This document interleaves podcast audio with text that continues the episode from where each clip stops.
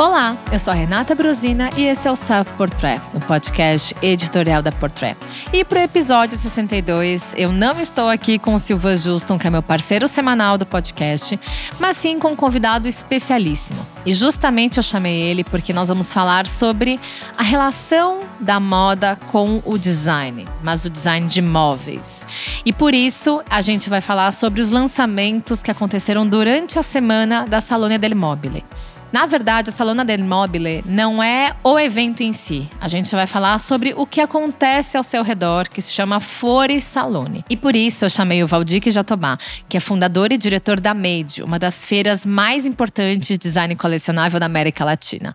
E a gente vai falar um pouquinho mais sobre como que funciona esse Fore Salone, né, Valdir? O que é que acontece durante essa semana, que é uma das semanas mais importantes no mundo? No que diz respeito ao design, design de produto, design de móvel, é, é justamente o, o, o, movimento que acontece na cidade de Milão, geralmente é no mês de abril. Esse ano, por conta da pandemia, depois de dois anos que né, ficou ausente do calendário, ele voltou, mas ele voltou em junho, no período de 7 até o dia 12 de junho. Então você tem oficialmente um local que é um grande pavilhão que fica fora da cidade de Milão, onde você tem exatamente todos os lançamentos relacionados à indústria moveleira, então as grandes marcas, os grandes fabricantes de móveis e de alguns outros produtos, eh, lareiras, eh, revestimentos, objetos ligados, vamos dizer assim, ao design, eles participam, eles têm os seus estandes e eles lançam seus produtos e eles vendem os seus produtos lá para o mercado varejista. Paralelo a isso, já existe há 60 anos. Paralelo a isso, ah, foi criado algum tempo atrás, eu não me recordo se uns 30, 40 anos atrás, foi eh, criado um calendário que se chama Fuori Salone, aonde todas as marcas, ou, ou, ou, ou pelo menos todo mundo que fala sobre design, pode participar desse calendário fazendo lançamentos paralelos também. Então é justamente nesse Ford Salone que você tem expressões ligadas à moda, ligadas às artes visuais, ligado ao design de produto, ligado ao design de experiência, porque compõe e a cidade de Milão eh, durante essa semana respira tudo que se diz é, respeito ao design.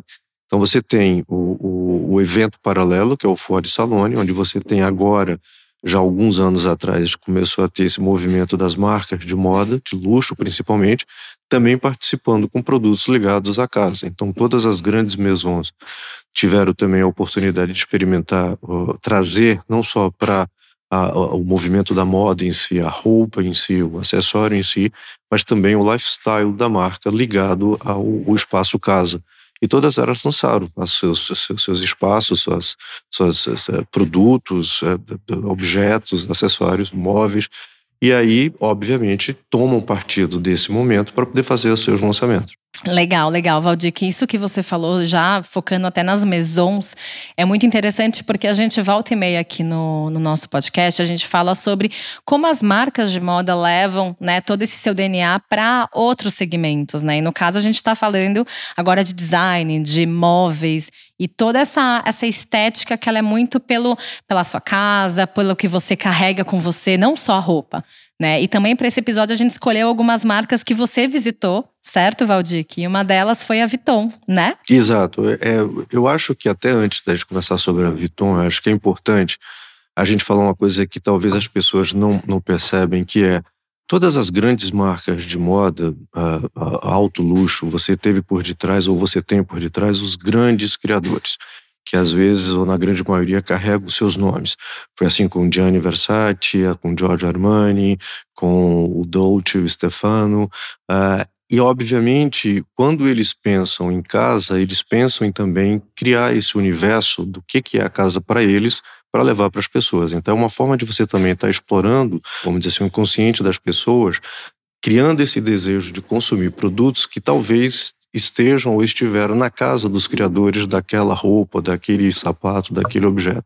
Então, acho que é uma, uma, uma complementação desse universo é, onírico quando você fala não só de moda roupa, mas quando você fala também de moda comportamento.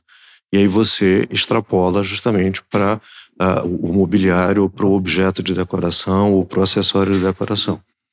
A Louis Vuitton, há 10 anos atrás, uh, ainda fora desse circuito Milão, ela criou uma coleção justamente com o objetivo de estar tá trazendo para os acessórios que eram as bolsas, as malas, os cintos e os sapatos, trazer também o móvel, trazer também o objeto. Na realidade, não era nem um móvel em si, mas o objeto. Eles criaram uma coleção que, naquele momento, para eles, fazia parte de um, de um comportamento do, do, do ser humano de ser nômade, onde que você não tinha uh, na cabeça, vamos dizer assim, dos criadores da Louis Vuitton, no século XXI, você não tem que criar raízes eternas para sempre num determinado local.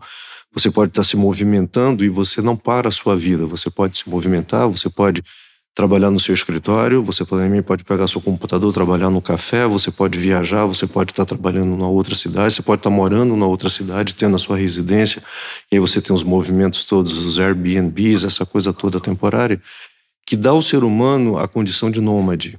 Então, eles, eh, valendo-se desse, desse propósito, desse pensamento, dez anos atrás eles criaram o que eles chamam de coleção os objetos nômades, né? os, os objetos nomades onde eles escolheram alguns designers uh, já consagrados de mobiliário, os irmãos Campana representando o Brasil são é, é, dois exemplos do que compõe esse grupo de, de designers que anualmente eles mudam, anualmente eles convidam, para criar, basicamente, com os restos de produção das malas e das bolsas, criar um produto em que você tivesse esse, esse apelo nômade.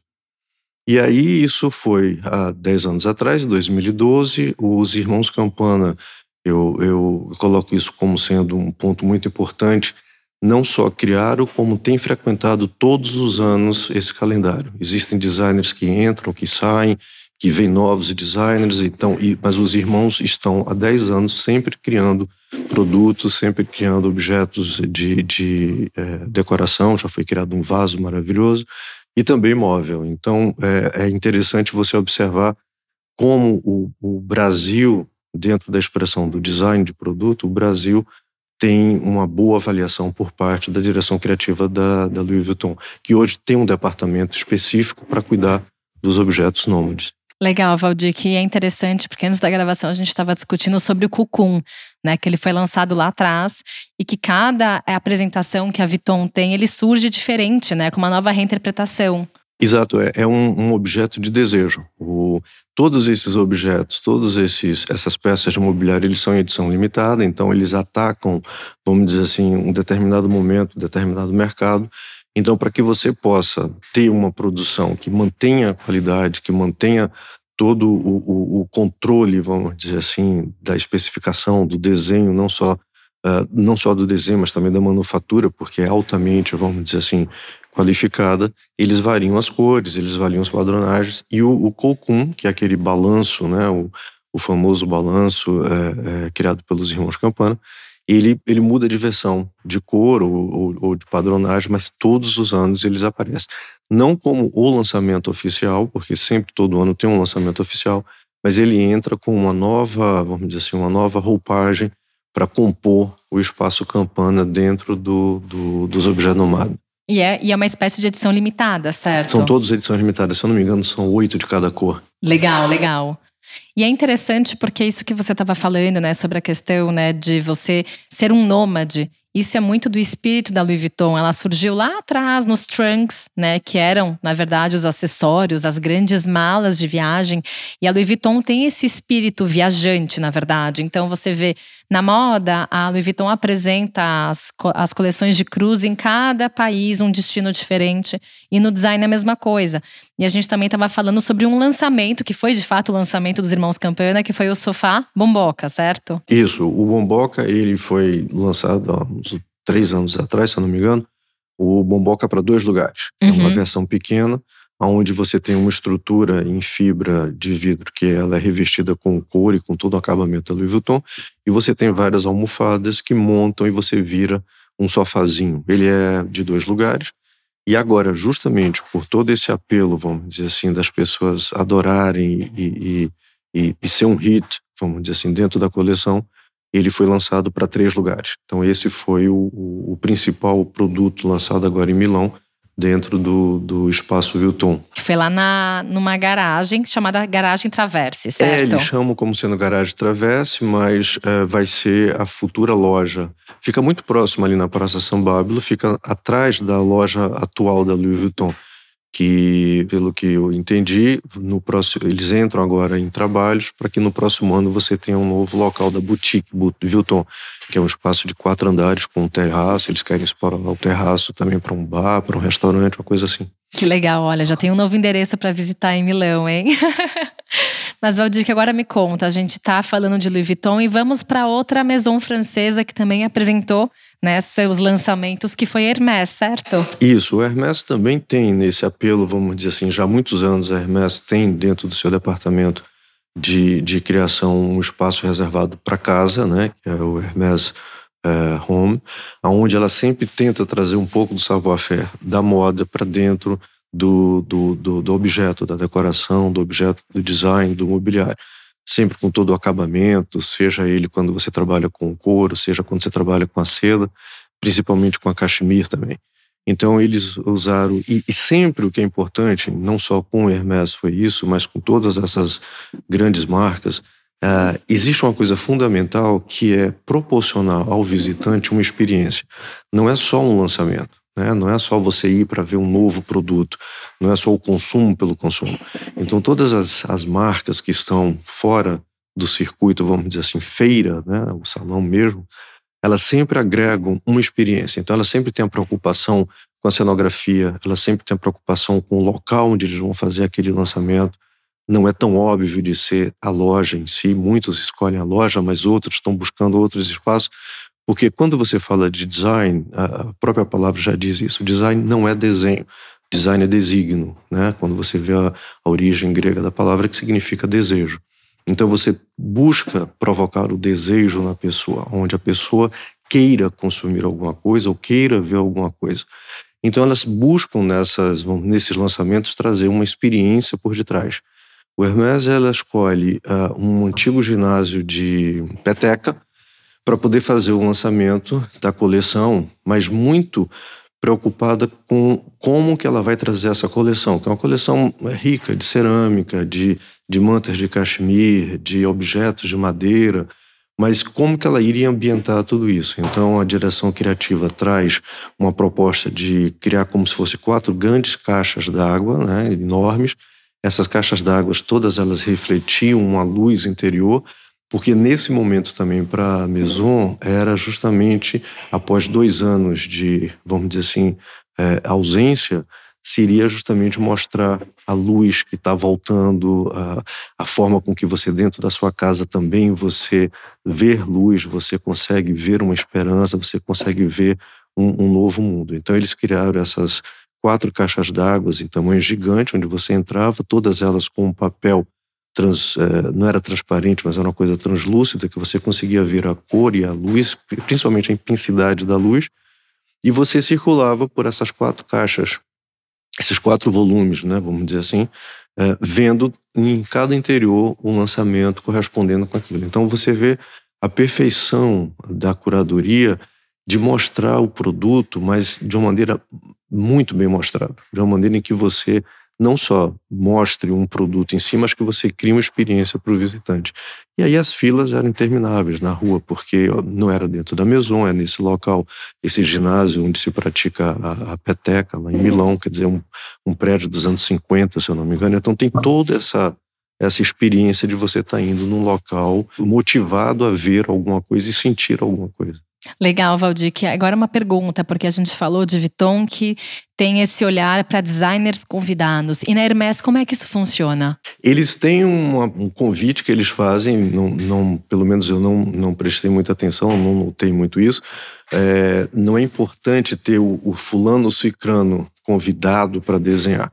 É, tudo faz parte de um time de criação do Hermès, entendeu? Então, você tem, eu me lembro que eu não vou gravar agora, mas eu vi que tinha um objeto lindo que foi desenhado, se fosse um porta-revistas, desenhado por uma dupla é, espanhola, mas não é essa a preocupação. Acho que cada marca tem a sua preocupação, cada marca tem o seu propósito. No caso de Hermès, era muito mais em cima da experiência, muito mais em cima da coleção que ela estava apresentando. E na Buccellati, a gente estava falando, não é o mundo da moda, mas é o mundo da joia, certo? Buccellati é uma, uma casa de joias, né, uma grande joalheria italiana de muitos anos, se eu não me engano é centenário, sempre muito preocupada com o, o, o saber fazer manual, então ela tem um, uma grande, vamos dizer assim, um grande expertise, não só por conta dos seus artesãos, mas também por conta da técnica que eles desenvolvem. Eles têm vários tipos de técnica que eles desenvolvem, tanto com o metal ouro como o metal prata, e aí trabalho com as pedras preciosas. E agora, na, na última semana de Milão, eles resolveram criar uma linha para é, um dishware, né? uma, uma linha de, de, de, porcelanas, uma linha de bachelas de prata, talheres de prata, objetos de prata para mesa. Tinha um, um saleiro e um, e, um, e um olheiro lindo, com uns coelhinhos, e você viu o pelo do coelho, era todo da prata trabalhado, parecia pelo mesmo. Que máximo, de, de Só que era reproduzido em, em prata. É uma coisa assim absurda de, de muito bem feito.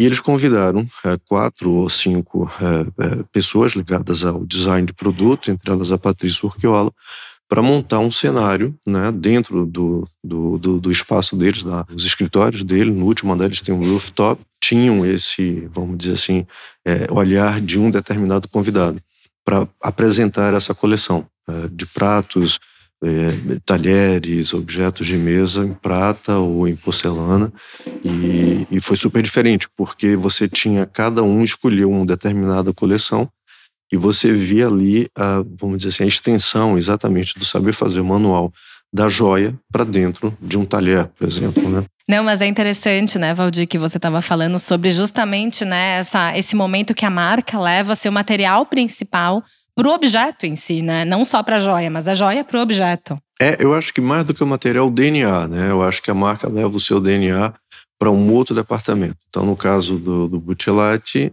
além do material, a prata e o ouro, é a forma com que também é bem feito, né? A forma como o trabalho manual que compõe uma joia, compõe um anel, compõe um bracelete, pode compor uma faca também, porque o cabo da faca está todo ele trabalhado também em cima, como se fosse uma alta joalheria empregado para aquela função. E como é que você vê essa conexão de uma joalheria com o produto em si?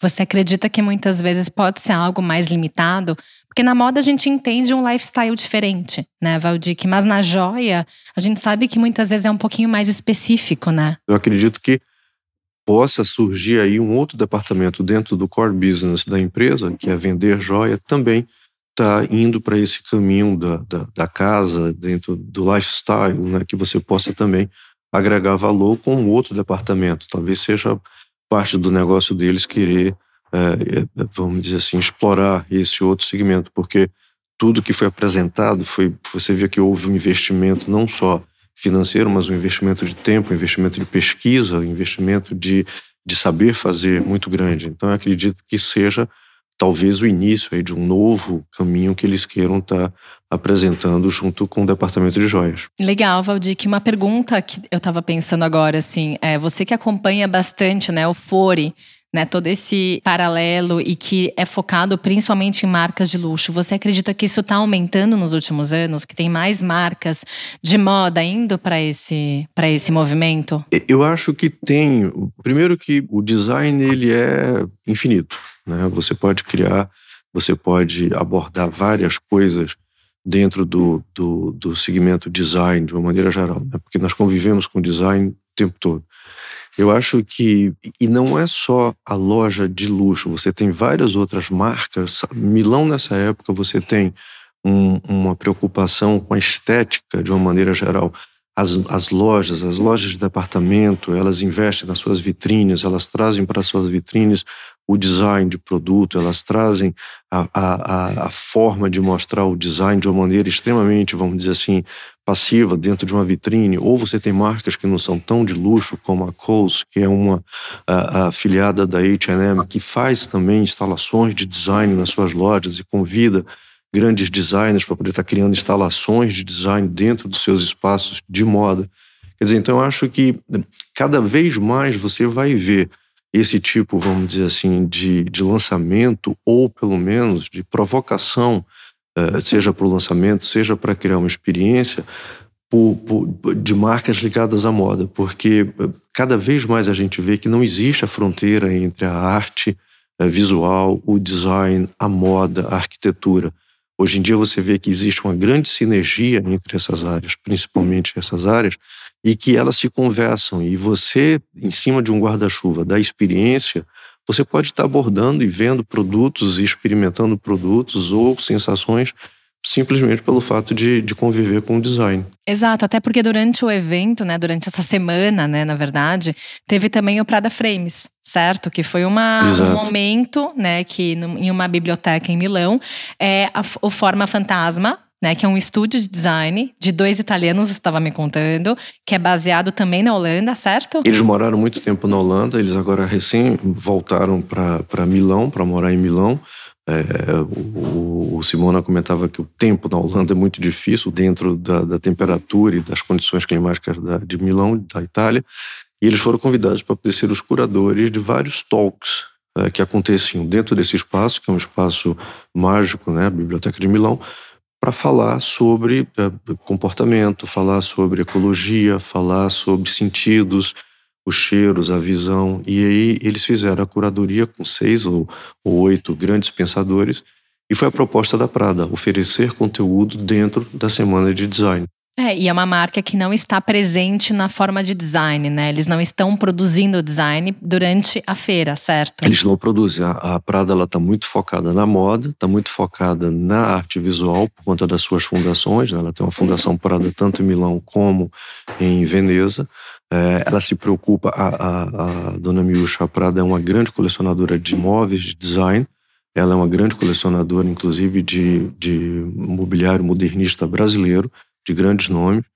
É, existe essa paixão por conta da criadora, mas eles não têm nenhuma expressão de lançamento durante a semana de design. Ela contribui com isso, ela contribui com o pensamento, com o conteúdo. Com conhecimento, com né? conhecimento. E na verdade, até para amarrar bem essa história, eu acho super importante falar, porque aqui na Portrait a gente fez uma série falando sobre a história, né, da Giorgio Armani, do grupo Armani, do senhor Armani. E teve um episódio no nosso quarto, a gente falou sobre é, que o senhor Armani ele foi a primeira marca de luxo a estar presente também no design. Que nos anos 2000 ele desenvolveu a Armani Casa, graças à criação da Logo Lamp, na década de 80, que ele fez para os seus escritórios em Milão. Então, assim, é, a gente vê que a presença desses nomes da moda, eu tenho visto que é cada vez mais forte. A gente vê Loewe também, que participou dessa vez. Tiveram várias marcas, como a própria Dior, que antigamente não apresentava de uma forma tão grande, né, Valdir? Que ela apresentava assim, ah, os lançamentos são esses, mas não de uma forma tão expressiva. Teve Paul Smith também em Milão. Então, assim, é, virou uma área que a moda também está ganhando muito espaço, né, Valdir? Para se conectar com novos públicos. Porque naturalmente é aquela coisa, é, o lifestyle de uma marca de moda não morre só na roupa, né? É você querer tocar o imaginário das pessoas, né? onde você consegue levar aquele tipo de expressão, vamos dizer assim, artística que você tem num criador, né, de uma, uma, marca de moda, não só na vestimenta, mas também como que é a casa dele, como é que são as almofadas. O, o Gianni Versace fez muito isso quando ele lançou toda a parte de louça, muito em cima dos grafismos em cima dos, dos ícones que ele usava, né? aquelas esculturas romanas e aqueles arabescos romanos, estava presente em tudo, estava presente tanto no debrum lá da, da roupa, como também nas xícaras, nas almofadas, e aquilo ali é parte do imaginário, vamos dizer assim, da criação. Né? E aí as pessoas gostam de consumir isso porque tem uma identificação não só com a roupa, mas também com os objetos que estão naquele mesmo pensamento. É, não, e do lado do ponto de vista, na verdade, do criador é a mesma coisa, porque quando você cria uma roupa, se você vai visitar seu amigo e ver que a almofada dele não é bonita, você vai querer mexer naquela almofada, você vai querer mexer na poltrona. Foi mais ou menos essa história do senhor Armani. Quando ele visitava os amigos dele, ele falava: tá, mas por que, que você tem essa, esse sofá feio? Então você começa a se envolver muito. Então, muito dos tecidos que você usa na passarela, você leva pro lado do móvel. As inspirações, né? O Giorgio Armani, ele, tem esse, esse olhar muito pro, pros anos 30, anos 40. Ele gosta bastante, né, dessas inspirações asiáticas também, principalmente China e Japão. Então, assim, a gente vê que essa presença que está nas coleções dele, né, esses materiais, as tonalidades, elas também migram, né, para os móveis, para o decor dele. Então, é aquela coisa, na Hermès também a seda que é presente, né, nos lenços, o próprio couro também é muito presente, né, por conta da montaria. É, eu acho que é a extensão do exercício da estética. Eu acho que cada marca de moda, ou cada marca em si, cada, cada brand tem uma responsabilidade muito grande com a estética, a estética que ele vende. Então, quando você estende essa estética para as outras áreas, é, cabe ali o criador fazer o exercício também, né, de você saber o que você vai colocar de criação nessas outras áreas que você está criando, né? Então acho que é muito isso. Eu acho que é o, é o exercício da estética que cada um tem de ter, seja caro, seja barato. É a coisa de você saber ser o esteta, não o fashionista. Porque eu acredito que o fashionista, existe uma, grande, bem, uma diferença bem grande entre o fashionista e o esteta, que beira o cafona quando você vai para o fashionista. Então acho que o esteta ele tem aquela coisa mais de preocupar não só com coisas caras, mas com coisas que compõem, de certa forma, aquele pensamento. Não, concordo super com você, você Valdir, porque quando a gente principalmente vê as peças, vamos supor da Louis Vuitton, que inclusive tem no Brasil, que é mais fácil da gente encontrar nas lojas, no caso você falou do Cidade Jardim, é, a gente vê que, em primeiro lugar, existe um DNA muito forte da marca, mas também existe esse cuidado para fazer uma curadoria de quem pode interpretar os valores dessa marca, né? Porque não é um, vamos supor, a gente falou do Cucum, não é que o Cucum tá com o monograma da marca. Né, a gente vê que o viés é diferente, né? Então acho que isso também é, é um exercício muito bom para quem gosta de design, para quem gosta de moda, e não é aquele lado do design ostentação, né? Exato. É, é eu sempre digo isso quando vejo os, os designers que nós reunimos dentro da MAD, por exemplo, você não precisa assinar uma peça, você precisa colocar a sua verdade naquela criação, que a peça por si só vai ser assinada. Então você vai identificar uma criação do fulano, do cicrano, pela forma com que você faz aquela peça, pelos materiais verdadeiros que você usa naquela peça, por toda a preocupação estética que você tem na criação daquela peça. Então, muito mais de que você ter uma assinatura, uma ostentação, deixa a peça falar por você. Né? Então, aí é que está a verdade quando você fala da, da, da Louis Vuitton e todas as colaborações, as peças são todas sem nenhuma assinatura. Elas têm, obviamente, os seus certificados lá de autenticidade. Quando o comprador leva aquela peça, tem todo um papel que vem por detrás. Mas se você olhar a peça em si, ela não tem assinatura nenhuma, porque a peça fala a verdade da criação. Nossa, que demais, Valdir, que é muito o oposto da ostentação, né? É. Não precisa de mais nada. Mais né? nada. Ai, obrigada pela conversa, Imagina, Valdir. Obrigada a você, Renatinha. Foi uma delícia e, enfim, vamos ver quando é que vai ter mais lançamento e a gente volta a conversar, né, Valdir? Próximo ano. obrigada. Obrigada a você. Tchau, tchau.